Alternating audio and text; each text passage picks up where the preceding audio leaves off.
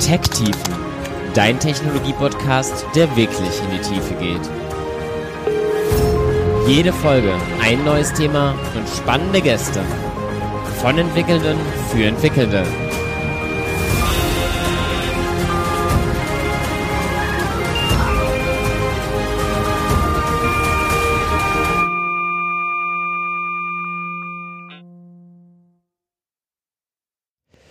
Ja, damit herzlich willkommen zur Folge. Wie erwähnt, soll es heute rund um Tests gehen und dafür habe ich heute René Lengwinat bei mir, auch Entwickler, Softwareentwickler bei Innovex. Schön, dass du da bist, René. Hallo, danke, dass ich kommen durfte. Ich habe jetzt neu angefangen, so ein kleines Spiel mit meinen Gästen am Anfang zu spielen. Äh, ich würde dir gerade mal einfach zwei, drei Fragen stellen und ähm, du kannst einfach mal spontan darauf antworten, was dir einfällt. Mhm. Das finde ich spannend. Regel oder Ausnahme? Ausnahme. Am liebsten programmiere ich in Ruby. Die IDE meiner Wahl ist IntelliJ. Guter Code ist, wenn Also ich liest wie ein Buch. viel zu wenige Entwickler wissen das. Viel zu wenige Entwickler wissen, dass es sich lohnt, die Dokumentation auch mal von Anfang bis Ende zu lesen. Bist du wirklich jemand, der Dokumentation wirklich von oben bis unten liest von Paketen, die er benutzt? Ah, jetzt vielleicht nicht von Paketen, aber wenn ich jetzt irgendwie mit einer neuen Datenbanktechnologie oder mit einem neuen Cloud-Service arbeite, dann bin ich schon jemand, der zumindest die, die einführende Dokumentation liest, dann die weiterführende Dokumentation auch mal scannt, damit ich weiß, was sich die Entwickler dabei gedacht haben, diese Technologie zu machen. Weil die meisten Probleme sehe ich halt in der falschen Anwendung von Lösungen. Das stimmt, das ist tatsächlich sehr, sehr häufig, ja, eine der Fehlerquellen und dann read the fucking manual. Ich bin selber leider jemand, der das auch viel zu wenig macht und der immer so neugierig ist, dass er immer gleich erstmal drauf loslegen will und also beziehungsweise ich brauche die Anwendungsfall, damit ich dann auch die Doku erst so richtig verstehe. Ich kann mich da vorher immer noch nicht so ganz reindenken. Ja, ja, ja, natürlich. Äh, mit, wir sind alles Techies. Ja, mit uns geht dann irgendwann das Spielkind durch. Und wenn wir dann so eine neue Technologie haben, ein neues Spielzeug, dann wollen wir auch erstmal anfassen, ein Gefühl dafür kriegen und gucken, was man damit machen kann. Aber äh, ich sehe halt den großen Mehrwert da drin, wenn man dann mal wirklich sieht, jetzt zum Beispiel eine einfaches Beispiel, eine NoSQL-Datenbank, äh, was, was eigentlich die Prinzipien dahinter sind und wann man sie anwenden sollte und wann nicht. Und dann weiß man, glaube ich, sehr schnell bei dem, was man macht, ob man jetzt das Richtige tut oder ob das jetzt eher so eine Spielerei ist. Ja, wobei da finde ich jetzt auch, gibt es nochmal wirklich zwei unterschiedliche Welten. Das eine ist so das Verstehen der Prinzipien des Abstrakten, so generell verstehen, wie funktioniert eine NoSQL-Datenbank, irgendwie sowas wie ACID und ähm, eben das CAP-Theorem irgendwie zu verstehen ja, das finde ich, mache ich auch gerne, aber sobald es dann Anwendungs wird und eine Dokumentation ist ja häufig nicht so viel Hintergrundinfos, je nachdem, wie sie geschrieben ist, aber schon eher anwendungsbezogen und dann will ich auch lostippen und loslegen bei mir immer. Ja, ich, ich würde jetzt gar nicht so sehr in die theoretische Tiefe gehen von Asset und Cap. Ähm, wenn ich jetzt über NoSQL-Datenbank spreche, dann ist das häufigste, was mir eigentlich auffällt, ist, Design hat sich einfach geändert, ja. Bei einer relationalen Datenbank, da sind wir sehr form drinne und sehr flexibel, wenn die Daten einmal im Store drinne sind. Aber bei einer so SQL-Datenbank muss man schon davor die, die Access Patterns kennen, um, um die Daten auch zu strukturieren. Also wenn du jetzt zum Beispiel ein DynamoDB nimmst, äh, dann hast du ein sehr effizientes System, wenn du halt nur über den Key zugreifst. Aber du hast halt auch nur den Key und den Sort Key. Und dementsprechend musst du dein, deine Zugriffsmuster auf die Daten schon quasi vor der Entwicklung wissen und aus deinen Stakeholdern rauskitzeln, äh, bevor du dann in die Entwicklung gehst. Und das sind Sachen, die, da triumphiert dann eine, eine relationale Datenbank, weil man solche Sachen sehr, sehr schnell on the fly auch ändern kann und Datenmigration machen kann und da kennen wir uns auch sehr gut aus. Aber in NoSQL-Datenbank ist das alles ein bisschen schwieriger. Also man kriegt halt, das ist dieser Trade-off, man kriegt halt ein sehr performantes System, aber man muss halt die, das, das Engineering schon davor machen, davor schon die Anwendungsfälle wissen. Man muss davor schon wirklich wissen, wo man hin will. Genau. Und da kommen wir genau auch schon eigentlich zu meinem Hauptproblem, was ich häufig mit Tests habe, worum es ja heute gehen soll. Denn testgetriebene Entwicklung, da werden wir gleich dann nochmal drauf eingehen, aber da geht es ja auch darum, dass man erst seine Tests schreibt und dann den Programmcode. Aber ganz häufig, wenn ich bei mir mit dem Programmcode anfange, weiß ich noch gar nicht genau, was nachher wirklich bei rauskommt. Und dann ist es wahnsinnig schwer, davor schon einen Test dafür zu schreiben. Oder deswegen funktioniert das, glaube ich, für mich auch nie. Ja, also da da ist, glaube ich, jeder seines eines Glückes Schmied, wenn er, wenn er, was er da machen möchte. Äh, ich, ich kann beide Ansätze verstehen. Ähm, ich, ich mag zum Beispiel, wenn ich jetzt einfach mal eine Idee spike oder ein Design-Idee oder ein Refactoring, dass ich dann auch ohne Tests was mache. Ja, dann probiere es einfach aus. Aber ich roll das sehr schnell dann wieder zurück und gehe dann wieder in geordnete Bahnen. Gerade wenn es jetzt was ist, was wir die, für die Kunden entwickeln, dann sehe ich schon zu, dass, äh, dass vielleicht nicht die Tests zuerst geschrieben werden, aber die Tests sehr nah an der Implementierung mit dran sind. Das kann auch sein, dass ich den Code erstmal schreibe, um explorativ so ein bisschen zu wissen, wie sich das entwickelt und dann halt gucke, wie ich die Edge Cases teste. Aber generell bin ich großer davon, großer Freund davon, über die Tests auch das Design zu machen. Weil man dann einfach merkt, der Test ist ja quasi der, der erste Konsument deiner API. Mhm. Ja, und darüber kannst du schon ein bisschen ein Gefühl entwickeln, wie fühlt sich das an? Stecke ich da jetzt irgendwie 25 äh, primitive Datentypen rein oder soll man dann auch mal über zusammengesetzte Objekte nachdenken? Wo, wo gibt es irgendwie eine Kopplung zwischen Daten? Was, was erkennt man daraus? Wie, äh, wie sind die Fehlerfälle? Wie sollen die Response-Typen aussehen und diese ganze Sache? Ja, da sind wir schon sehr tief drin, wie man jetzt damit auch wirklich das Design beeinflusst. Ich würde gerne mal grob den Rahmen für die Folge skizzieren. Wir wollen jetzt jetzt gemeinsam gleich ein bisschen über Tests unterhalten, welche Arten von Tests da gibt, warum man die eigentlich haben will oder auch nicht. Heute kommt dir die schwierige Aufgabe zu, jemand wie mich, der zwar eine gewisse Bedeutung sieht, mit Testen aber noch nicht so richtig warm geworden ist, vollständig zu überzeugen. Und ähm, nachdem wir dann die wesentlichen Grundlagen von Tests haben, werden wir mit Sicherheit auch nochmal generell ein bisschen über die Qualitätsmerkmale von Software reden und wie man das beeinflusst. Vorneweg vielleicht. Ich kenne jetzt drei unterschiedliche Arten von Tests. Unit-Tests, Integration-Tests und End-to-End-Tests. Das ist so, was ich irgendwie noch so grob im Kopf habe. Steht diese Klassifizierung aus deiner Sicht heute so noch oder? Schwierige Frage. Also es kommen immer neue Begriffe dazu und äh, dann, dann muss man halt gucken, auf welche Ebene der Pyramide sie sich äh, betreffen. Und Pyramide ist auch wieder so ein Begriff, der da mit reinkommt, die Testpyramide, dass du unten eine sehr große und schnelle Anzahl von Unit-Tests hast und dann hast du dann deine teuren Tests, von denen auch weniger hast oben drauf.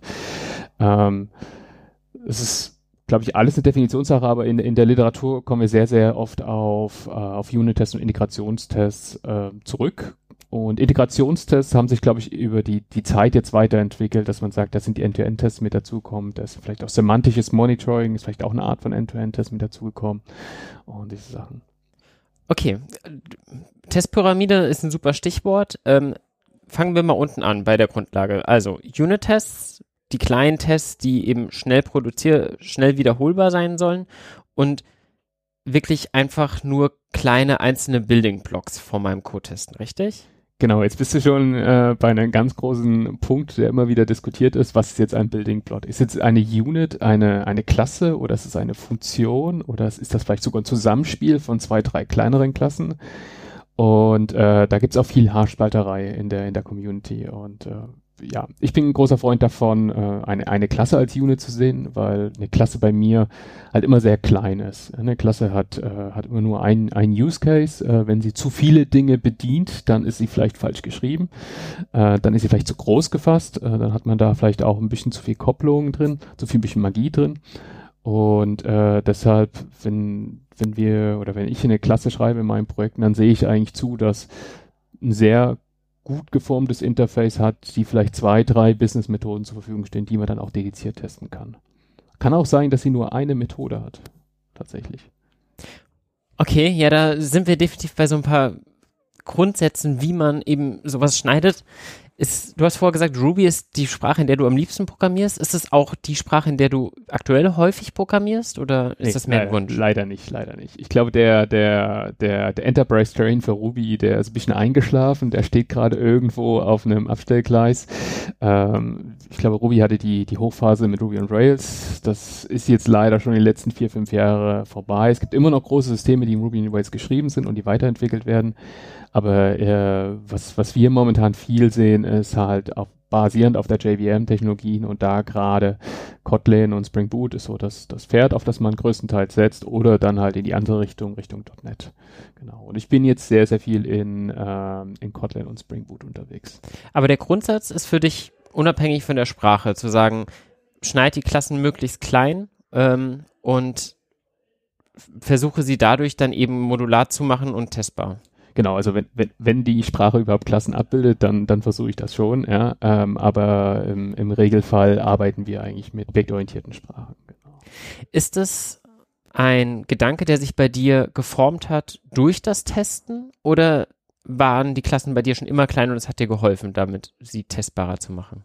Äh, Genau, also durch, durch Testen würde ich jetzt nicht mal sagen, sondern eher so für das Gefühl von, von gutem Software-Design kam das dann, dass die Klassen ein bisschen kleiner, gezielter wurden. Ähm, Testing hat das, glaube ich, nochmal ein bisschen verstärkt, weil wenn du dann eine Klasse hast, wo du 25 äh, Abhängigkeiten reingehst und noch einen Persistenzlayer hast und noch irgendwelche anderen Services aufrufst, dann ähm, kommst du sehr stark in den Fall, dass du eigentlich keine Unit-Tests mehr schreiben kannst, sondern bloß noch etwas größere zusammenhängende Integrationstests schreibst. Und mit Unit-Tests machst du das dann ein bisschen einfacher.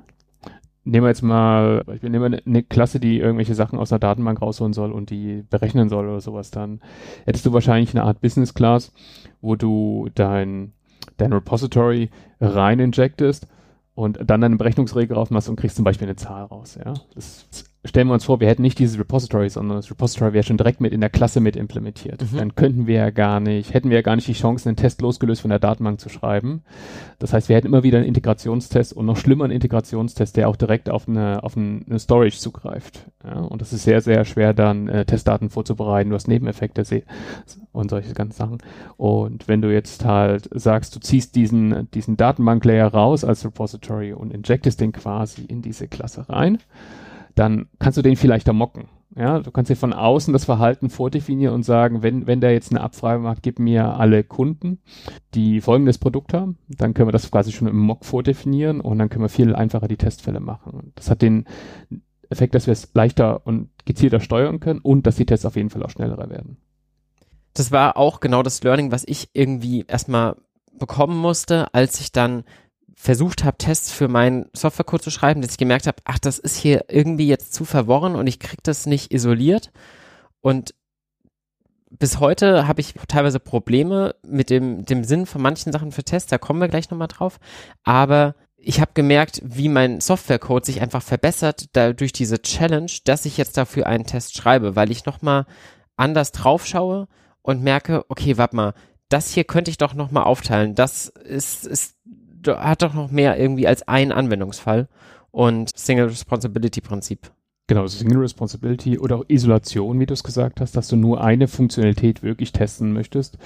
Und äh, das siehst du dann sehr schnell, wenn du halt mal einen Test dafür schreibst und du siehst, du musst 25 andere Sachen initialisieren, die, die eigentlich gar nichts mit deinem Anwendungsfall zu tun haben.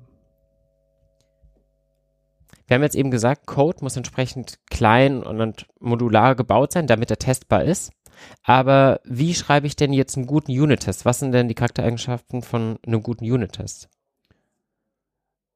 Ich denke, die, die wichtigste Eigenschaft eines Unit-Tests ist wirklich dieses gezielte Testen eines Aspektes der auch sehr einfach möglich ist, ohne ein großes Setup drumherum. Ja, also ein Unit-Test muss einfach zu schreiben sein, so dass er nicht ein Hindernis in der Entwicklung wird. Wenn du jetzt eine äh, ne, Funktionalität hast oder eine Funktionalität erweiterst und es kostet dich vier Stunden oder einen Tag, zwei Tests zu schreiben, dann ist das A nicht mehr wirtschaftlich und B wirst du es einfach nicht mehr machen, weil du keinen Spaß dran hast. Ja? Wenn du aber dein Design so gewählt hast und die Unit-Tests so einfach zu schreiben sind mit zwei Zeilen, ein Zeilen, drei Zeilen Code, äh, dann wirst du viel mehr dafür schreiben und dann wirst du viel mehr Spaß dran haben. Was würdest du denn sagen? Wie viel Tests hast du im Verhältnis zu Softwarecode? In Zeilen zum Beispiel oder in Methoden aufrufen? Kann, kann man das beziffern? Glaube, das kann man nicht beziffern, aber ja, das ist jetzt eine schwierige Frage. Es kommt immer auf den Anwendungsfall drauf an, aber stell dir vor, du hast jetzt eine, eine Funktion, die äh, eine Liste bekommt. Ja, und dann hast du ja schon äh, verschiedenste Anwendungsfälle, ja, sowas wie, was ist denn, wenn es eine leere Liste ist, was ist denn, wenn es null ist, falls die Sprache null erlaubt, was ist denn, wenn ein Objekt nur drin ist, was ist denn, wenn es mehrere Objekte drin sind. Das sind ja verschiedene Edge Cases, die du mit durchdenken musst. Und da sind wir noch gar nicht auf der fachlichen Ebene. Äh, da hast du ja dann schon ein Vielfaches zu dem Code, den du eigentlich geschrieben hast, den du testen kannst. Genau, das ist ähm, eben auch die Frage, was will ich testen? Will ich den Regelfall testen oder möchte ich die Ausnahme testen? Hast du ja vorher schon gesagt, du findest auch die Ausnahmen viel spannender. Ähm, ich in der Regel auch. Ähm, und, und da soll, muss man ja mit Tests auch hingehen, halt eben nicht nur den typischen User-Pfad zu durchdenken, sondern halt eben auch mal zu überlegen, okay, was passiert denn, wenn ich jetzt irgendwie einen, einen merkwürdigen Usernamen habe oder wenn in einem Feld ein Null drin, drin ist, wo ich es eigentlich nicht erwarten würde oder so. Genau, genau. Also kla klassischerweise ist es bei mir so, wenn ich, ähm, wenn ich jetzt nicht Test First arbeite, aber den Test äh, sehr nah an Implementierung schreibe, dass, dass ich dann erstmal den Happy Path durchteste oder die Happy Path Fälle. Und äh, dabei fallen mir schon Punkte auf, wo ich sage, okay, da, da, da laufen wir eine Ausnahme rein und da sollte man nochmal stärker prüfen. Und meistens ist es so, dass ich dann schon einfach Tests dafür schreibe, die failen dann auch, ja. Und dann, dann habe ich so eine innerlich für mich eine, Checklist einfach, was Dinge, die ich noch mal tun muss. Und ich versuche dann diese Dinge vom Interface her sauber zu strukturieren, dass halt äh, ein, ein sinnvolles Fehlermodell auch entsteht, ja, dass nicht einfach wild Exceptions geworfen werden, sondern dass diese Exceptions auch eine bestimmte Aussagekraft haben. Aber ich stelle vor, ähm, wir, wir sind wieder irgendwie in einer in der Berechnung für den Kunden oder sowas und äh, dieser Fehler tritt auf einmal nachts um drei auf und äh, der der Developer, der gerade in der On-Call Rotation ist, muss in die Logfiles reingucken. Ja, da will er nicht irgendwie Runtime Exception bla bla drin stehen haben, sondern er möchte halt schon eine gezielte Fehlermeldung haben, die dann auch darauf hinweist, was passieren könnte und welchen Fehlergrad das er gerade hat. Und äh, die auch entsprechende Informationen, ja, welche User-ID, was waren die Inputs, was war erwartet, was ist fehlgeschlagen. Das ist für mich auch Teil Teil des API-Designs, der leider sehr, sehr oft unter, unter den Teppich gekehrt wird, dass man auch ein sauberes Fehlerdesign haben kann. Weil Fehler werden passieren, Fehler passieren immer, das ist halt so. Und äh, da, das ist, glaube ich, auch ein ganz gutes, äh, ganz gutes Kriterium für Tests mit, dass sie halt nicht bloß wirklich den Happy Path ablaufen, sondern auch mal nach links und rechts schauen und gucken, was passiert. Und das Schöne ist, wenn die Tests schnell sind, kann man das auch einigermaßen spielerisch machen. Ja, dann kann man auch einfach mal einen kaputten Input reinschmeißen und gucken, wie der, wie der Code reagiert. Genau, stimme ich dir absolut zu, dass es halt eben wichtig ist, auch gerade so die Randwege zu bedenken. Ähm, ich bin da nicht so tief drin. Es gibt ja jetzt verschiedene Metriken, um zu monitoren, wie gut Softwarecode denn getestet ist. Da gibt's ja Test Coverage, so als typisches Merkmal, was irgendwie versucht zu sagen, wie viel Prozent deines Codes über Test abgedeckt ist. Genau. Ja. Aber das bezieht sich dann immer nur auf irgendeinen Pfad. Also, dass eine Funktion zum Beispiel einen Test hat, der auf ihr läuft wird da dann auch geguckt, ob jedes if und else innerhalb dieser Funktion getestet wird oder wie funktioniert das? Genau, da gibt es ja verschiedene Coverage-Metriken. Äh, das, das, was du jetzt wahrscheinlich meinst, ist die Instruction Coverage. Du führst dein Set an Tests aus, deine verschiedenen Fälle und es wird einfach geguckt, welche Pfade im oder welche Instructions im Code aufgerufen werden und welche nicht. Und was du dann klassischerweise hast, dass der Happy Path komplett grün ist, ist alles durchgelaufen, hast auch eine ganz gute Coverage. Aber du hast dann sowas wie, äh, da mal eine Exception nicht getestet auch wenn es zu streiten ist, ob man Exceptions mit testen sollte.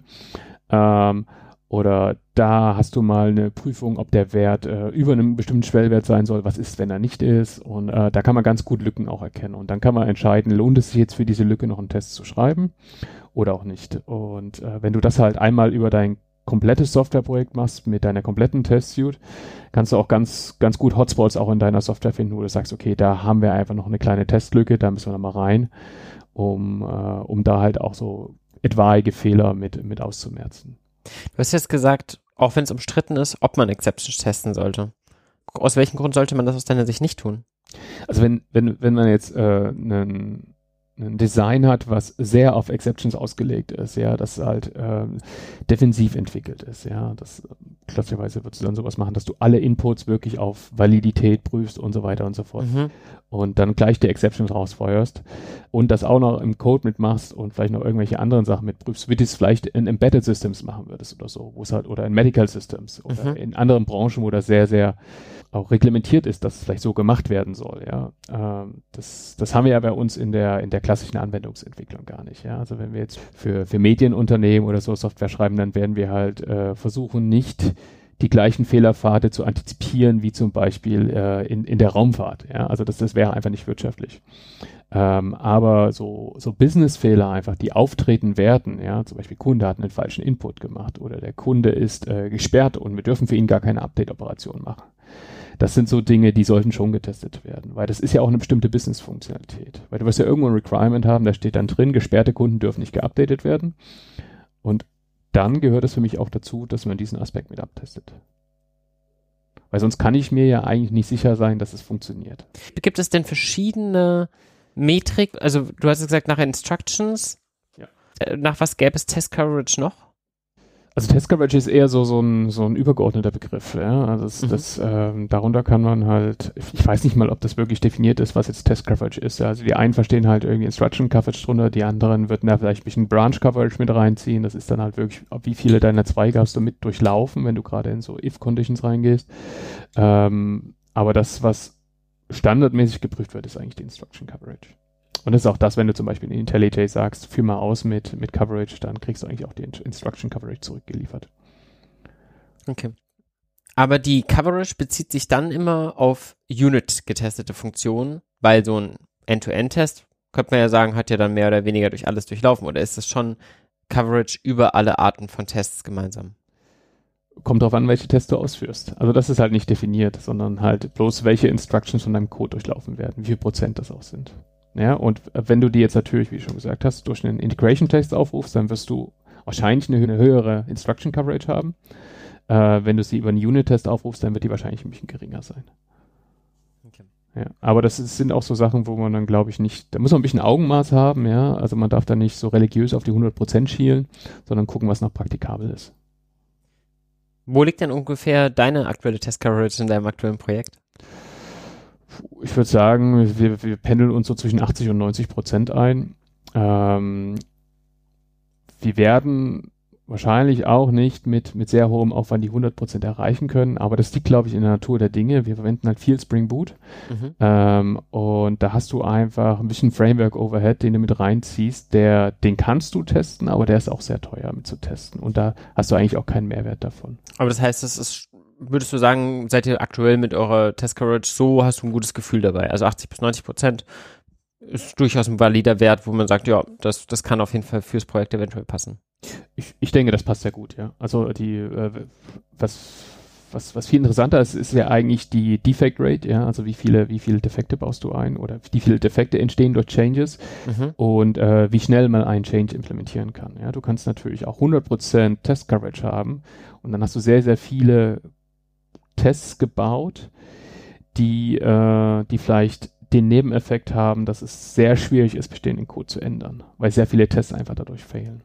Ja. Ja, und da, da muss man immer die, sich die Waage halten und äh, ich glaube, das ist auch so, so eine Teamentscheidung, dass man dann sagt, okay, wie fühlen wir uns denn bei der Test Coverage? Fühlen wir uns sicher genug, jetzt Code zu ändern und äh, wissen, dass, dass die bestehenden Tests uns quasi davor schützen, dass wir halt Mist bauen? Ähm, und wie sind wir zufrieden mit der Qualität unseres Codes und das ist glaube ich, das Wichtigere. Ja. Generell ist das ja, glaube ich, auch einer der hohen Vorteile von Tests generell neben dem besser designten Code, der dadurch entsteht und der höheren Qualität wahrscheinlich, dass man sich auch sicherer sein kann beim Ändern von Dingen. Ich hatte jetzt zwei Projekte, wo ich nacheinander relativ große Refactorings gemacht habe. In dem einen Projekt hatten wir überhaupt keine Tests. In dem anderen Projekt hatten wir einige Tests. Mit Sicherheit nicht perfekt, aber dann hatte ich plötzlich die Möglichkeit, regelmäßig nach meinen Änderungen einfach zu gucken, okay, läuft es denn jetzt alles noch durch? Ähm, bei meinem ersten Refactoring-Projekt hatte ich eigentlich nur die Möglichkeit, alles zu deployen und zu gucken, ob es denn noch tut und manuelle Tests irgendwie zu machen. Ähm, oder halt dann selber an, angefangen, langsam Tests zu schreiben, aber das ist im Nachhinein natürlich wahnsinnig schwierig. Dann lass uns doch nochmal kurz über die anderen Teile der Pyramide reden. Was kommt denn nach den Unit-Tests. Nach den Unit-Tests würden dann die Integrationstests kommen, genau. Und da ist es halt nicht, nicht wirklich sehr stark definiert, ähm, was, was das bedeutet. Ob du dann wieder sehr stark mit Mocks arbeitest ähm, oder ob du schon wirklich mit der Datenbank sprichst. Ja. Lass uns doch mal ganz kurz über das Thema Mocking generell reden. Also ein Mock ist ja das Herauslösen einer Abhängigkeit du hast jetzt gerade zum Beispiel eine Datenbank genannt, also ein externes System, was ich eben nicht testen will in meiner Funktion bewusst, sondern wo ich quasi so eine Art Fake-Instanz irgendwie reinsetze.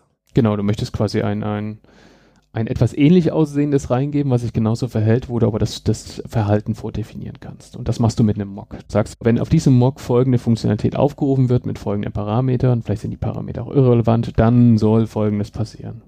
Ja, und du kannst dann quasi das Verhalten schon vorprogrammieren und würdest dann halt diesen Mock in Verbindung mit deinem Stück Code verwenden und gucken, was passiert. Um einerseits das System unabhängiger zu machen, den Test unabhängiger zu machen, aber in der Regel ja auch schneller häufig.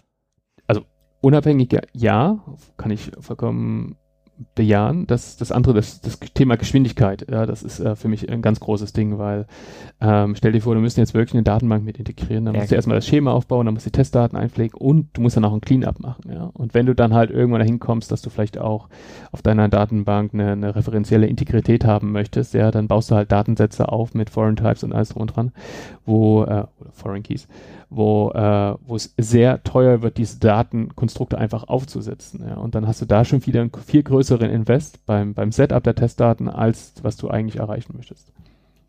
Ja, ähm, aber so ein Integration-Test, der, was, was, was würde man aus deiner Sicht dann plötzlich jetzt schon mittesten und wo, wo hört es auf? Wo wird es zu groß? Gib mal ein, zwei grobe Orientierungsbeispiele.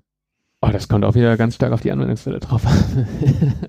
ist so die, die klassische Antwort immer, it depends. Ja, ja klar. Ähm, ich, ich, ich denke, ein, ein guter Integrationstest, äh, der testet das Zusammenspiel von mehreren Komponenten, aber in, in einem gesunden Rahmen.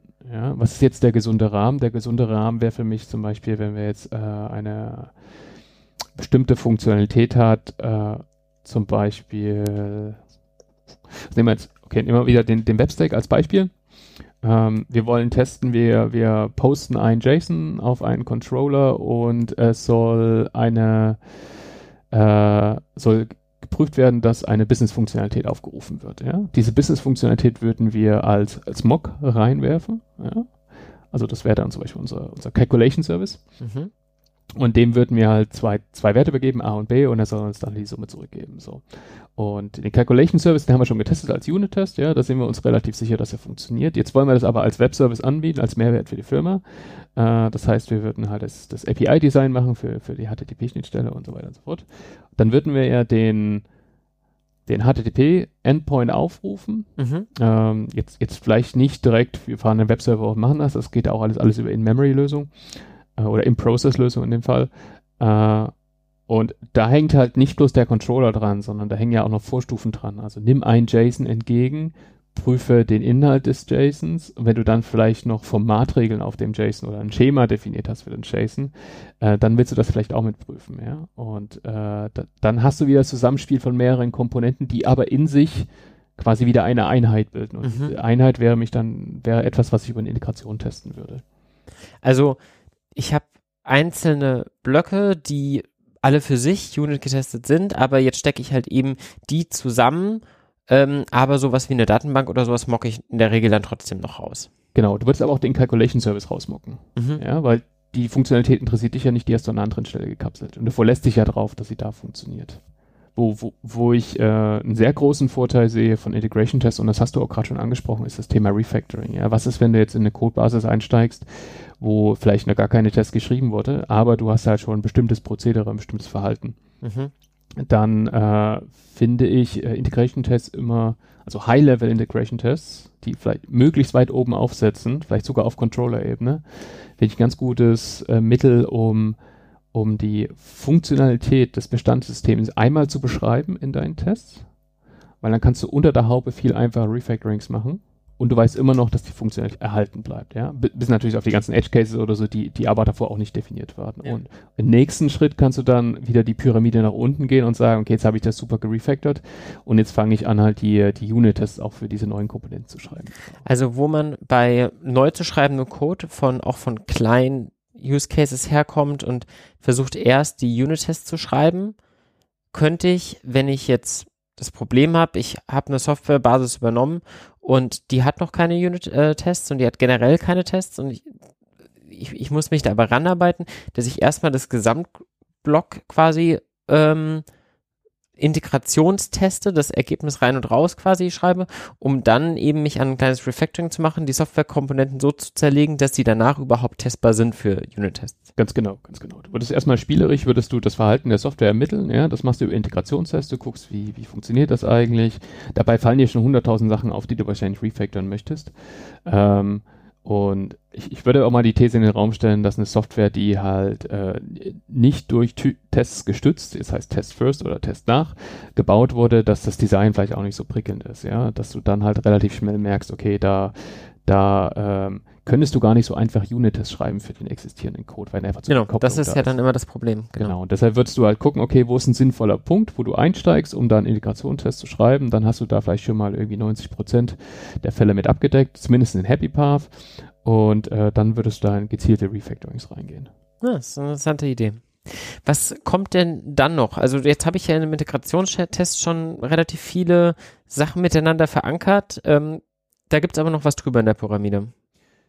Genau, es gibt ja dann noch den, den Schritt, der meistens so als End-to-End-Test beschrieben wird, ja, wenn du jetzt eine Web-Applikation nimmst, äh, dass du dann zum Beispiel mit einem Selenium oder einem Cypress oder so dann wirklich die, die Website aufrufst, die du auslieferst, äh, da Formulare ausfüllst, ein bisschen rumklickerst, ein bisschen rumscrollst und so und quasi auf der Ebene nochmal sicherstellst, dass alles funktioniert. Das ist ein sehr, sehr teurer Test, ein sehr langsamer Test und auch ein sehr fehleranfälliger Test. Weil sobald du halt im Web unterwegs bist, hast du halt mit Timeouts zu kämpfen. Äh, du hast vielleicht dann Selektoren, wo du einen Button finden musst oder ein Formularfeld. Das kann sich ändern, weil das Design sich geändert hat und diese ganzen Sachen. Deshalb ist das immer so die ähm, der der Test, wo den ich wertvoll finde in den meisten Systemen, weil der dir auch eine Aussagekraft gibt und du kannst ihn zum Beispiel auch auf einer, auf einer Vorstufe von einem Produktionssystem ausführen ähm, wo ich aber auch sage, der, der muss so einfach wie möglich sein. Und da willst du nicht alle, alle Test-Cases abbilden, die du hast, sondern die willst du eher in deinen Unit-Test oder in den Integrationstest abbilden. Denn letztendlich will ich ja meist jetzt ein neues Feature bauen und damit ja auch irgendwas verändern und so ein Test, der so viele verschiedene Komponenten involviert, wenn der dann zu genau ist, dann wird der wahrscheinlich gefühlt jedes Mal hinfällig, wenn ich ein neues Feature baue. Oder nicht?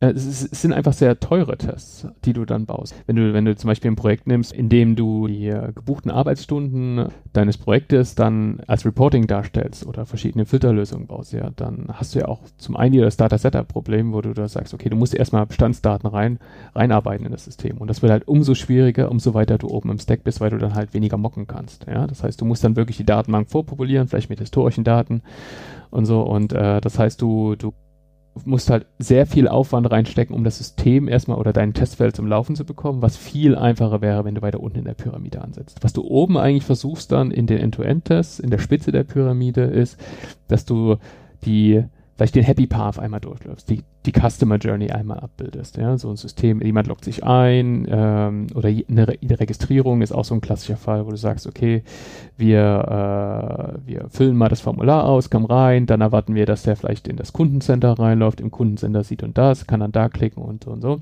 Und dann hat man so zumindest den Happy Path, also den Regelfall, den man sich wünscht, hat man dann einmal abgedeckt und der weiß, der funktioniert immer, weil wenn du ähm, wenn du halt einen Edge Case kaputt machst, ja.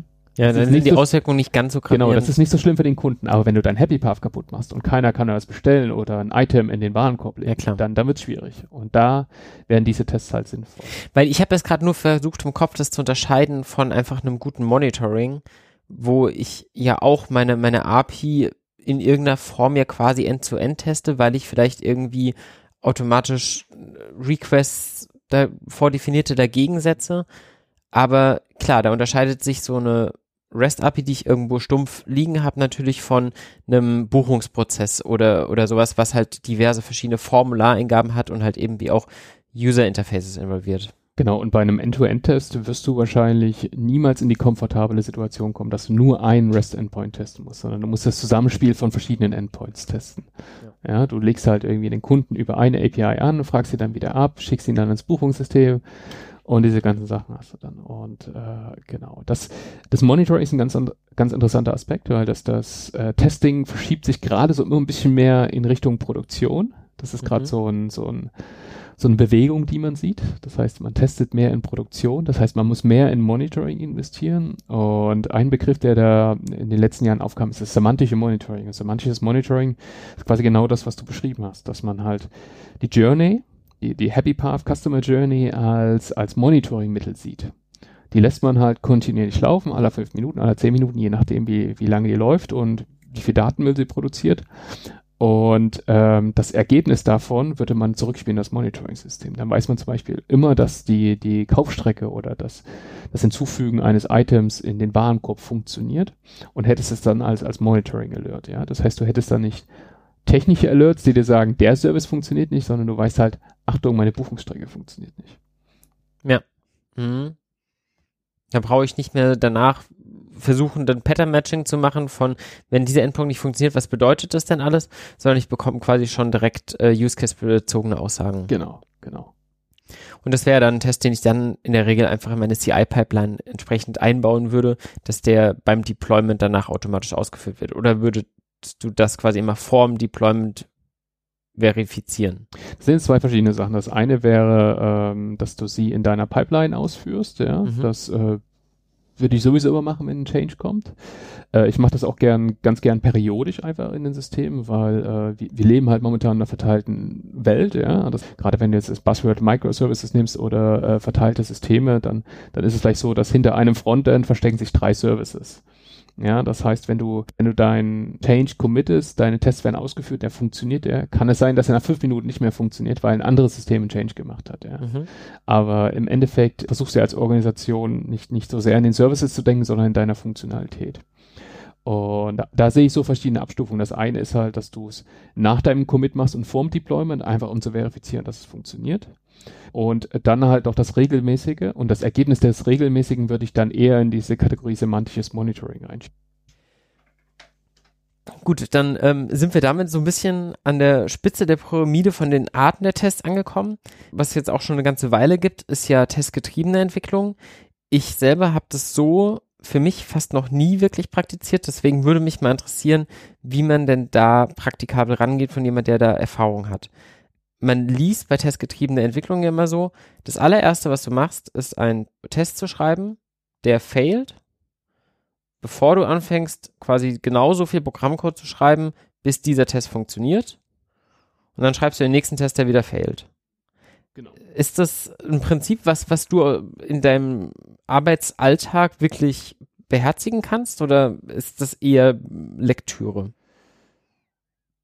Ähm, ich, ich denke, man kann es in der Praxis umsetzen. Ähm, es ist einfach eine Entscheidung für sich selbst, die man treffen muss. Ich, ich selber mache es nicht immer. Ja? Ich ähm, bin, bin ich auch bin ich einfach ehrlich, dass ich das nicht mache und ich habe da auch kein Problem damit, das zu sagen, weil ähm, ich, ich schreibe manchmal die Tests auch einfach danach. Ja, weil ich, ich möchte dann einfach wissen, wie, sich äh, wie sich der Code anfühlt. Ich möchte ein bisschen massieren, ich möchte da ein bisschen Gefühl dafür haben.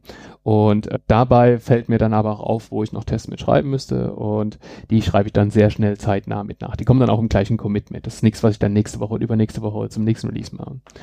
Ähm, von daher habe ich da die, die zeitliche Perspektive. Was ich natürlich nicht habe, ist der große Vorteil von Test-Driven Development, dass man sagt, man kann, man, man fährt das Design damit direkt über der explizite wird. Wo ich sehr stark benutze, ist, wenn es schon existierende Funktionalität gibt und ich muss die erweitern. Wenn wir jetzt mal wieder bei unserem Calculation Service sind, da kommt irgendwie eine neue, neue Rechnungsvorschrift dazu, ähm, die ich implementieren soll, dann, dann würde ich davor jetzt schon die, die Tests schreiben oder vielleicht den ersten Test, den zweiten Test und den dritten Test. Meistens schreibe ich die dann auch schon so ein bisschen einfach runter. Das sind dann vier, fünf Tests, wo ich dann einfach meine Anwendungsfälle einmal skizziere, dann auch die Erwartungen mit reinschreibe und dann führe ich das aus. Dann natürlich erstmal alles rot und dann implementiere ich das Stück für Stück. Ja.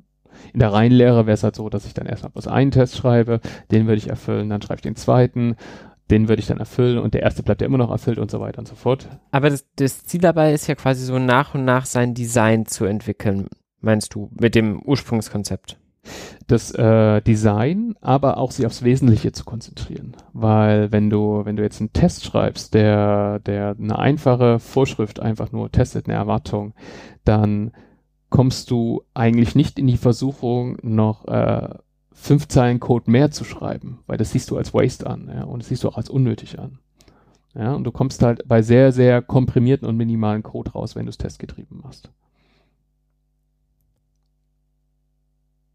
Ja, kann ich mir gut vorstellen. Vor allem ist dann halt auch immer noch mal die Refactoring-Motivation so ein bisschen andere. Man hat irgendwie was geschrieben, man hat es auf grün und dann kann man aber merken, okay, warte mal, kann ich das nicht ein bisschen schöner schreiben und es ist dann quasi trotzdem noch valide für das andere, weil man immer so dieses, ja, das direkte Feedback hat.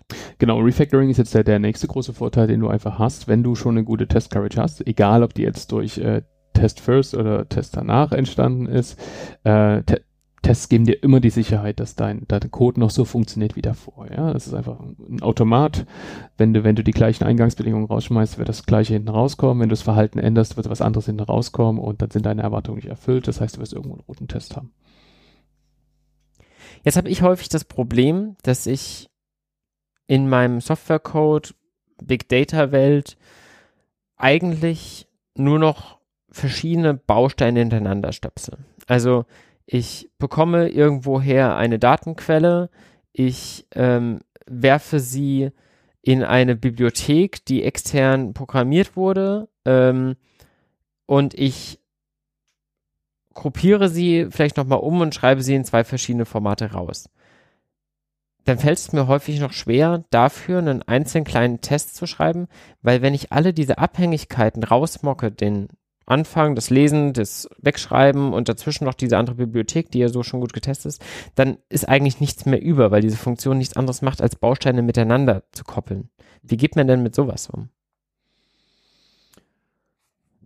Ja, das ist Gute, gute Frage. Also ähm, ich, ich mache es immer so ein bisschen abhängig von, äh, von, von der Brüchigkeit des Systems. Ja? Also wenn, wenn du jetzt, nehmen wir mal so, so eine Data Pipeline, wie du es gerade beschrieben hast, du hast halt irgendwie einen Input, da gibt verschiedene Transformationen, Filterungen und am Ende kommt wieder was raus.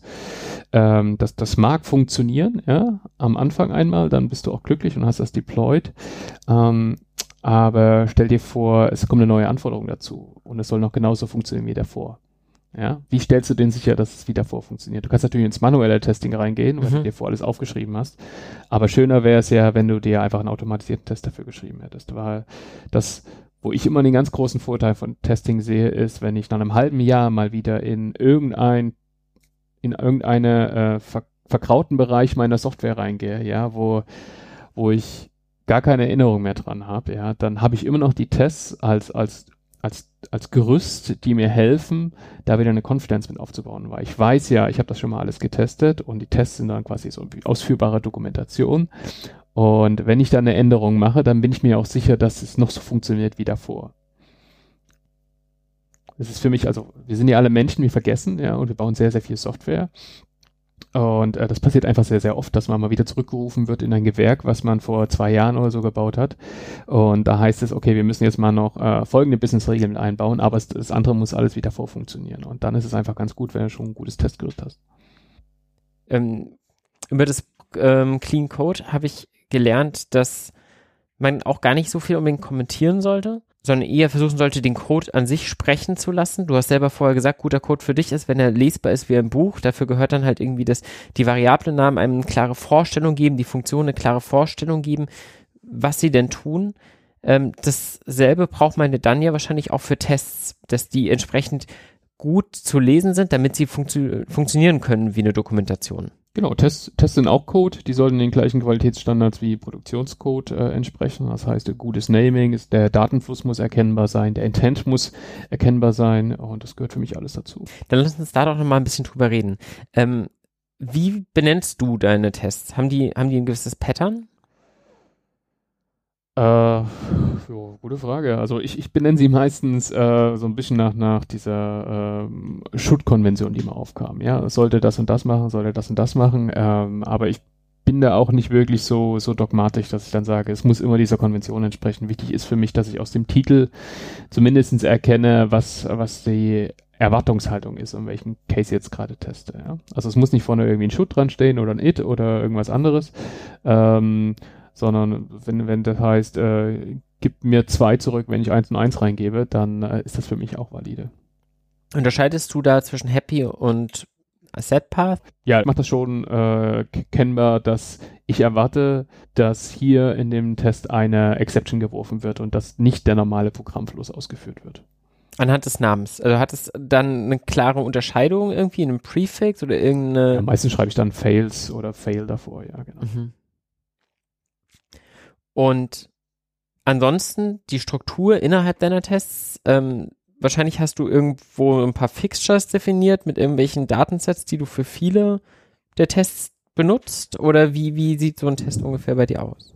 Äh, Ja, also die, diese Fixture-Geschichte, die, die äh, habe ich früher tatsächlich sehr, sehr viel gemacht, weil die einfach auch in Rails groß vertreten war, dass man halt, was sich äh, dann bestimmte Kundenstammsätze oder irgendwelche anderen Sachen so, schon vormodelliert hat und auf denen hat man immer gearbeitet. Was sich aber tatsächlich äh, im Laufe der Zeit immer mehr adaptiert hat, ist das Arbeiten mit zufallsgenerierten Werten. Ja, das heißt, ich habe äh, Generatoren, die generieren mir zum Beispiel einen Kundenstammsatz nach einem bestimmten Set von Regeln. Und äh, die, äh, der, der Name, der ist halt nicht immer dann äh, Hans Wurst, sondern er ist dann halt irgendein generierter äh, Unicode-String. Mhm. Ja, und äh, das macht es dann interessant, weil du dann auch manchmal wirklich auf Edge-Cases auch stößt, an die du gar nicht gedacht hast. Das finde ich es, das war so ein Gedanke, den hatte ich schon ganz oft. Warum nicht irgendwie mit dem Zufall da an der Stelle arbeiten? Was mir dann immer als Gegenargument kam, war, ja, wenn der jetzt failt, kriege ich denselben Test nochmal wieder dann hin? Und wie gehe ich denn damit um, wirklich zu verstehen, warum jetzt dieser Test gefailt ist? Ja, genau. Also da, da bist du bei einem ganz, ganz interessanten Problem und äh, das, das äh, hat in den letzten Jahren auch viel mehr Aufmerksamkeit bekommen. Äh, ich wahrscheinlich hast du was vom Fuzzy-Testing schon gehört. Das, es geht genau in die Richtung. Und, äh, was ist denn Fuzzy-Testing? Fuzzy-Testing ist genau das, dass man mit Random-Werten arbeitet, die schmeißt man rein und guckt, was dann passiert. Mhm. Äh, und wenn der Test failt, dann hast du immer noch die originalen Inputs gespeichert und du kannst den Test nochmal ausführen. Das heißt, du hast die Wiederausführbarkeit deines Tests, die Reproduzierbarkeit hast du gegeben. Und äh, wo, wo wir das gerade ganz viel sehen, ist äh, zum Beispiel Google, die machen das Large Scale, indem sie halt ähm, ihren Chrome-Browser testen oder irgendwelche anderen Software, auch Open-Source-Produkte, wo sie sehr, sehr viele Schwachstellen einfach finden.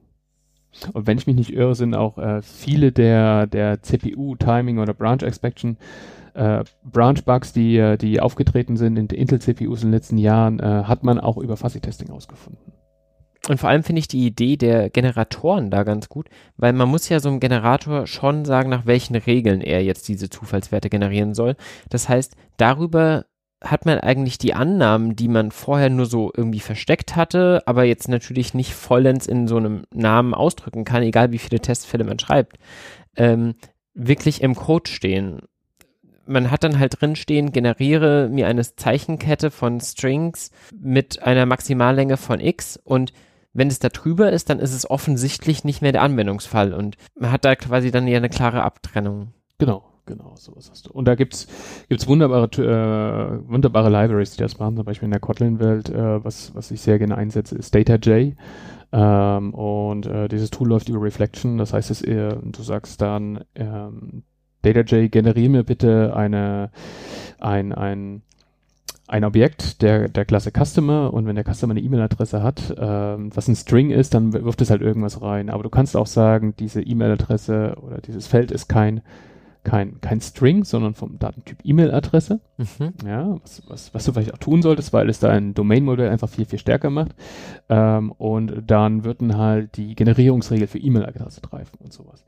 Und äh, das, das macht sehr einfach, schnell ein Objekt zu erzeugen. Aber äh, das Schöne daran ist, dass man immer noch eine Eingriffsmöglichkeit hat. Das heißt, kann, man kann, wenn du jetzt das Beispiel nimmst, dass ein Kunde einen bestimmten Status haben muss, ja, dann ist ein Status ja meistens auch gekoppelt noch mit andere Attribute. Zum Beispiel der, der Kunde wurde gelöscht, dann gibt es auch einen Löschgrund für ihn. Und dann möchtest du ja nicht einfach, dass, äh, dass ein Kunde generiert wird mit einem Status gelöscht, aber ohne Löschgrund. Dann verlässt du ja deinen Domain auf einmal. Ja? Dann hast du irgendwo einen Zustand äh, dir gebaut, den, den es eigentlich so nicht geben darf. Und den du durch deine Business-Logik auch schon ausgeschlossen hast. Äh, und dann, dann kannst du sehr stark über zum Beispiel DataJ äh, dann sagen, erstell mir bitte ein Zufallsobjekt, aber diese Felder sollen so aussehen. Ja? Und das kannst du dann wieder hinter Generatormethoden verstecken. Und das, das macht es sehr, sehr einfach. Dann hast du nicht diese komplizierten und vordefinierten Fixtures, wie wir es vorhin genannt haben, wo halt immer das gleiche drin steht und wo jeder Test dann wirklich auf Hans Wurst prüft, sondern äh, du kommst auch gar nicht mehr in die Situation, dass du auf einem festen String prüfst, sondern du weißt einfach, da ist ein String drin und da werden vielleicht auch schon die Edge Cases mitgemacht und äh, interessant wird's, wenn du dann halt auch mit Datumsmethoden da drin arbeitest, an die du nicht denkst und die dann vielleicht mal irgendwas ergeben und dann fällt der Test. Genau. Ja, definitiv. Aber wie komme ich denn dann zu dem gezielten Ergebnis? Weil ich muss ja dann trotzdem meinem Test sagen, was ich denn nachher denn erwarte in einem Assert Statement. Genau, was das, das ist dann wieder Sache des Assertion Frameworks, ja. Du sagst ja dann, okay, äh, ich erwarte, dass A gleich Hans Wurst ist. Ja? Mhm. Und äh, das Assertion Framework würde dann sagen, wenn das nicht erfüllt ist, dann er, habe erwartet, dass A mit Wert Fuba äh, Hanswurst entspricht. Und dann hast du ja zumindest hast du ja auch wieder die Inputs und die Outputs. Also ich referenziere in meinem Assert wiederum einen ursprünglich berechneten Wert. Oder einen abgeleiteten, ja. Weil es macht ja keinen Sinn, auf einen zufällig generierten Wert eine Assertion zu machen, weil dann weiß ja schon, dass es nicht funktionieren wird. Genau. Ja. Also ich bin gerade tatsächlich sehr begeistert und überrascht von diesem Fuzzy-Testing, weil ich kannte das so nicht. Ist das was, was, was, was an mir einfach vorbeigegangen ist oder was generell irgendwie in der Industrie gerade noch nicht so viel Aufmerksamkeit hat, wie es haben sollte? Ich vermute mal, dass alles wie in der IT-Industrie wird auch das schon eine längere Vorgeschichte haben und bestimmten Zweigen unserer, unserer Softwareentwicklungsbranche schon sehr, sehr lang bekannt sein. Ähm, aber es ist in den letzten Jahren einfach viel größer geworden und viel bedeutender. Äh, ich habe es jetzt tatsächlich bei uns in der Anwendungsentwicklung oder in Anwendungsentwicklungsprojekten auch noch nicht wirklich gesehen, weil es fehlen halt auch so ein bisschen die, die Frameworks, die es einen leicht machen, damit zu arbeiten.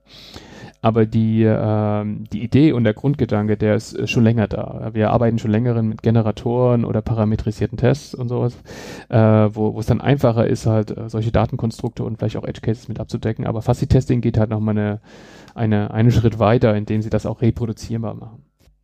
Was gibt's denn sonst so an Themen, die in aktuellen Entwicklungstrends im Testing-Software-Qualitätsbereich drüber reden könnte? Eine, eine Sache, die ich, äh, die, die uns in den letzten Jahren sehr, sehr oft über den Weg gelaufen ist und die uns alle, glaube ich, begleitet, ist, ist ja das Thema Microservices. Ja, also das ist ja so ein, so ein Hype-Thema, was vor den letzten Jahren hochkam, dass man halt äh, statt halt größere Softwarekomponenten zu bauen. Man spricht auch von Monolithen oder verschiedenen Monolithen, dass man guckt, dass man halt die Business-Aspekte raustrennt in kleine dedizierte Services, die man unabhängig entwickeln kann, unabhängig deployen kann, unabhängig auch skalieren kann, äh, die vielleicht sogar auch in anderen Sprachen entwickelt werden. Ähm, und was, was da halt viel stärker jetzt aufgetreten ist, dass diese Kommunikationskomponente zwischen verschiedenen Services, dass die eine sehr, sehr hohe Bedeutung hat. Ja? Weil wir waren vorhin bei der, bei der Teststrecke für zum Beispiel äh, einen Shop, ja, du, du gehst irgendwie auf deine Artikel der Detailseite, wählst etwas, suchst etwas, wählst etwas aus, legst es in den Warenkorb, ja, das sind jetzt wahrscheinlich schon fünf Services dran beteiligt in der Microservice-Architektur. Mhm. Und zwischen diesen Services kann natürlich ganz viel schiefgehen. Ja? Also ist man ein Netzwerk dazwischen und ähm, da können halt Timeouts passieren, ähm, es kann mal äh, irgendwelche Hiccups geben, dass, äh, dass der DNS-Server vielleicht nicht mitspielt oder der Service Discovery spielt nicht mit oder irgendwelche anderen Sachen, ja. Äh, vielleicht sprichst du noch mit einem externen Service, der immer sehr, sehr unzuverlässig und langsam ist und diese ganzen Sachen musst du einfach mittesten. Ein großes Produkt ist ja die, die Komposition aus all deinen Services, ja. Also mhm. deine Strecke besteht dann aus fünf Services plus zwei externen Services zum Beispiel ähm, und dieses Gesamtspiel musst du ja auch einmal testen. Ja, das ist für mich halt auch Qualitätssicherung. Und da kommen einfach Aspekte rauf, die, die wir jetzt vielleicht im, im klassischen Testing gar nicht so mit haben, dass wir uns viel stärker mit äh, Thema Resilienz auseinandersetzen müssen. Das heißt, dass wir damit einfach damit umgehen müssen, wenn ein Service mal nicht verfügbar ist.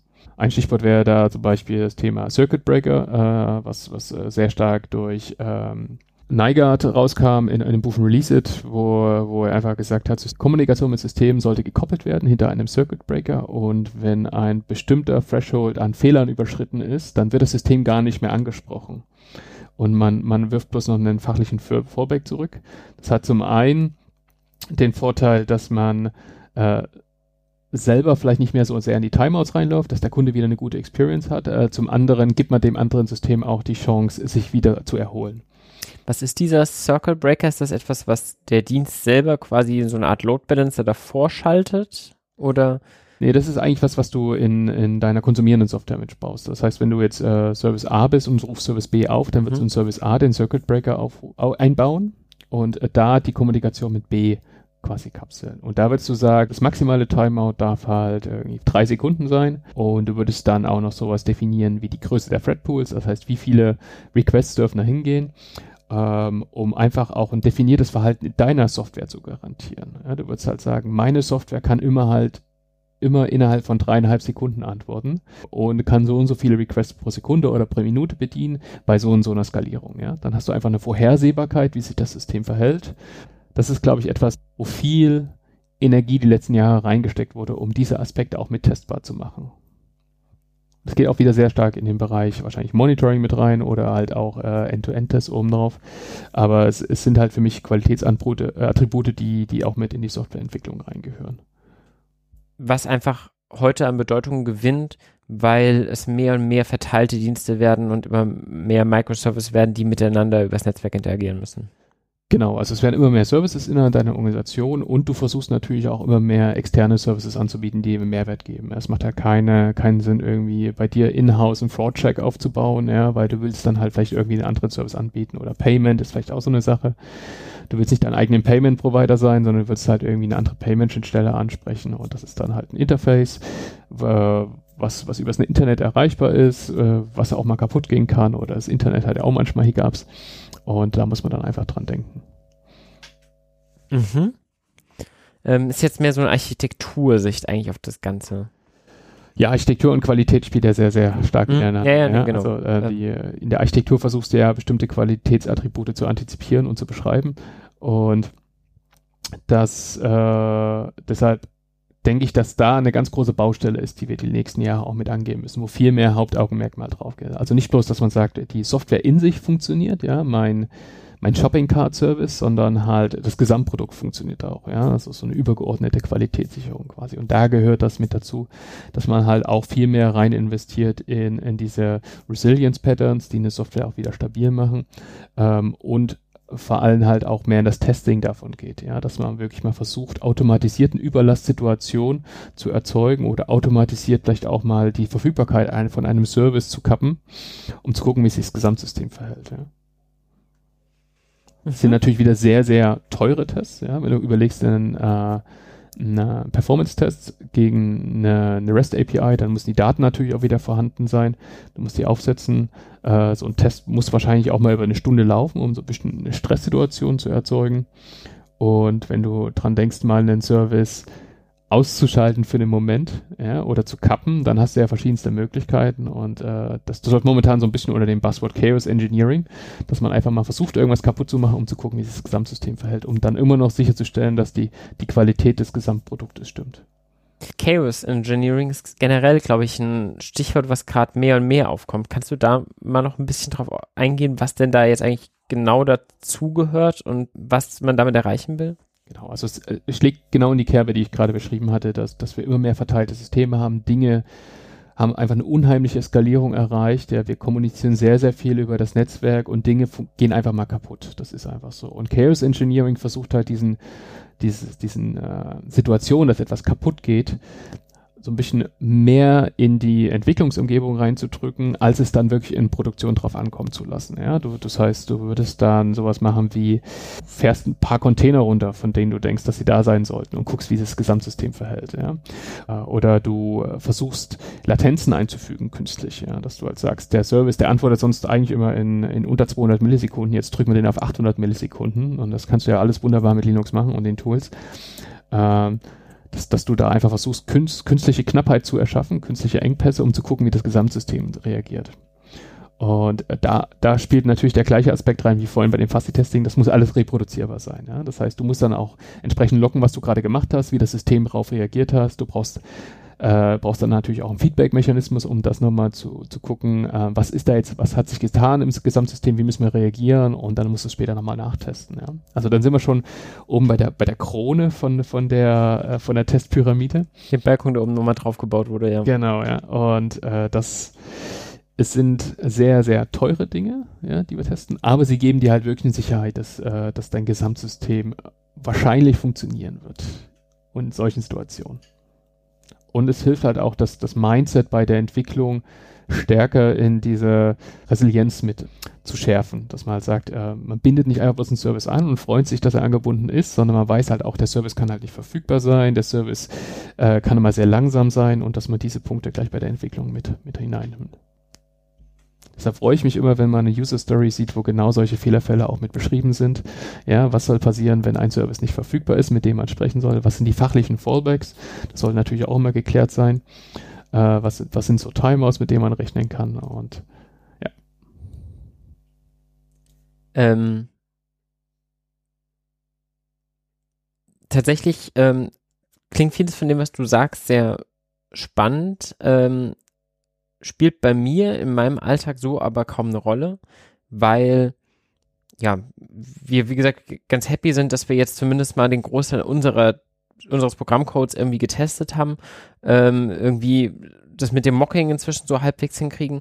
Ähm, wo kommt da die große Differenz her, dass, dass es vielen noch gar nicht, ähm, dass, viel, dass viele sich sehr schwer tun, generell überhaupt zu testen und da ähm, nach den Prinzipien vorzugehen und auf der anderen Seite, wie, wie gesagt, so, so Kronen oben gebaut werden, um auch verteilte Systeme die letzten Latenzen noch zu gewährleisten.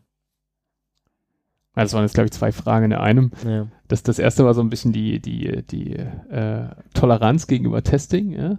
Ähm, ich glaube, da zählen zum einen viel Erfahrungswerte mit rein, ja, dass man den Mehrwert schon mal erkannt hat, weil man sich vielleicht schon mal die Finger verbrannt hat. Ähm, zu, zum anderen ist es, ist es halt auch eine Gedankenstütze. Also ich habe ja vorhin gesagt, für mich ist, äh, ist Testing Code halt auch lebende Dokumentation, die immer wieder ausgeführt wird und immer wieder verifiziert, dass das System funktioniert. Und äh, wir sind alle nicht perfekt, wir alle vergessen, ja, und wir alle haben halt noch äh, fünf andere Projekte neben, neben diesen einen Softwarekomponente.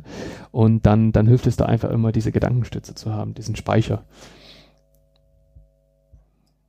Wir haben jetzt über sehr spezielle Tests geredet, komplexe, schwierige End-to-End-Tests, Chaos Engineering. Gleichzeitig ist es ja so, dass definitiv viel zu viel Softwarecode immer noch nicht getestet ist und das, dieses Testprinzip auch noch nicht überall Einzug gehalten hat.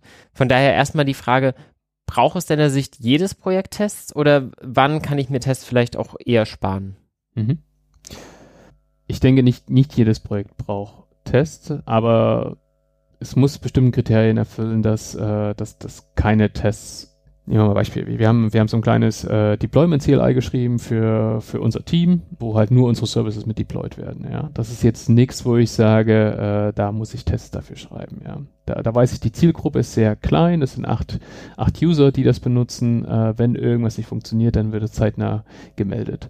Wenn ich jetzt aber sage, ich baue das zentrale Zeiterfassungssystem der ganzen Firma, ja, äh, und da hängen da noch monetäre Werte mit dran und da hängt dann vielleicht auch irgendwie die Überstundenberechnung meiner Kollegen mit dran, äh, dann ist das etwas, wo ich auf jeden Fall testen sollte und muss ja, weil äh, das System, wir wissen es, es wird immer komplexer, ja, also Dinge werden selten weniger komplex.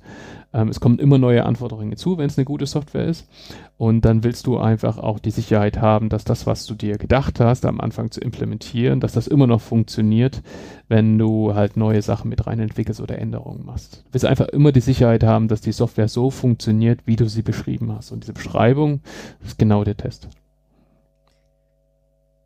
Wenn du jetzt heute für dich ein kleines Hobbyprojekt anfängst, nebenher, baust du da gleich Tests mit ein, weil du gar nicht mehr ohne kannst? Oder sagst du, ach, die mache ich dann erstmal ein bisschen später, wenn ich weiß, ob ich da wirklich dranbleibe? Tatsächlich baue ich keine Tests, wenn ich jetzt irgendwie ein Hobbyprojekt mache oder sowas. Ähm, wenn ich dann aber merke, es wird, es wird ein bisschen äh, komplexer oder ich denke, okay, es hat einen Mehrwert, äh, dann, dass ich Open Source mache oder ich möchte es in ein Projekt einführen oder so, dann sage ich schon, okay, dann, dann setze ich auch die bestimmten Qualitätsmerkmale oder die Qualitätsansprüche an mich selber und versuche dann halt auch eine bestimmten Teststruktur aufzubauen und das testbar zu machen, weil es dann einfach auch die Weiterentwicklung mit gegeben ist und die Akzeptanz auch viel höher ist. Weil wenn dir jetzt jemand ähm, äh, von unseren Kollegen so 200 Zeilen Code geben wird und die sind ungetestet, dann hättest du wahrscheinlich auch kein gutes Gefühl damit, die einfach bei dir in deinem Produktionssystem mit einzubauen. Wenn ich jetzt aber 200 Zeilen Code gebe und äh, ich sage dir noch hier, das sind die Tests dazu und du guckst rein und es hat irgendwie Test Coverage von 90 Prozent oder mehr, dann würdest du ja sagen, okay, ja, dann weiß ich, dass es funktioniert. Und wenn du das jetzt dann nachträglich deinen äh, Test schreibst, merkst du dann, dass du vorher sie nicht geschrieben hattest und musst dein Design umdenken? Oder funktioniert es dann trotzdem, weil du quasi inzwischen diese Art der Programmierung, Code zu schreiben, der gut testbar prinzipiell ist, schon so in, in bei dir drin hast? Tatsächlich beides, aber meistens lösche ich dann einfach meinen alten Code und schreibe es nochmal. Ich weiß ja dann, wie es funktioniert hat. Ja, vielleicht habe ich noch eine Kopie irgendwo liegen, aber ich äh, schreibe den Code dann äh, kontrolliert nochmal. Das finde ich tatsächlich eine sehr gute Idee. Einfach erstmal ausprobieren, die seine Erfahrung zu machen, weil das ist ja immer das, was auch am meisten Zeit kostet, wirklich zu verstehen, wie es geht. Und wenn man dann eine klare Vorstellung hat, das Ding abzuspeichern, neue te leere Textdatei zu nehmen und das Ding nochmal sauber runterzuschreiben an der Stelle mit Codes, wenn man weiß, jetzt ist es das wirklich wert. Genau. Und äh, es ist, ist tatsächlich auch ein interessanter Punkt, weil wenn wir, wenn wir uns mal beobachten im Arbeitsalltag, dann fällt es uns sehr schwer, Code zu löschen, weil er könnte ja noch für was gebraucht werden oder vielleicht hat man so viel Energie reingesteckt. Und äh, dann ist immer eine ganz gute Übung, auch mal einfach Code zu löschen. Ja, und Tests geben dir ja auch die Gewissheit, dass du den Code löschen kannst, ohne dass irgendwas kaputt geht. Genau, beziehungsweise wenn du die Tests hast, kannst du ihn danach einfach nochmal so neu schreiben und wenn du wirklich Vertrauen in deine Tests hast, dann weißt du, wenn die am Ende wieder alle grün sind, dann habe ich jetzt wieder den Stand, den ich brauche. Genau. Ja, mich hat das, glaube ich, schon motiviert, jetzt mir das Thema Testing und auch Fuzzy-Testing mir noch mal ein bisschen genauer anzuschauen. Ich hoffe, euch geht's ähnlich und bei dir bedanke ich mich ganz herzlich, René, für die ganzen Erklärungen. Ja, bitte, bitte. Hat Spaß gemacht. Sehr schön. Bis bald. Ciao.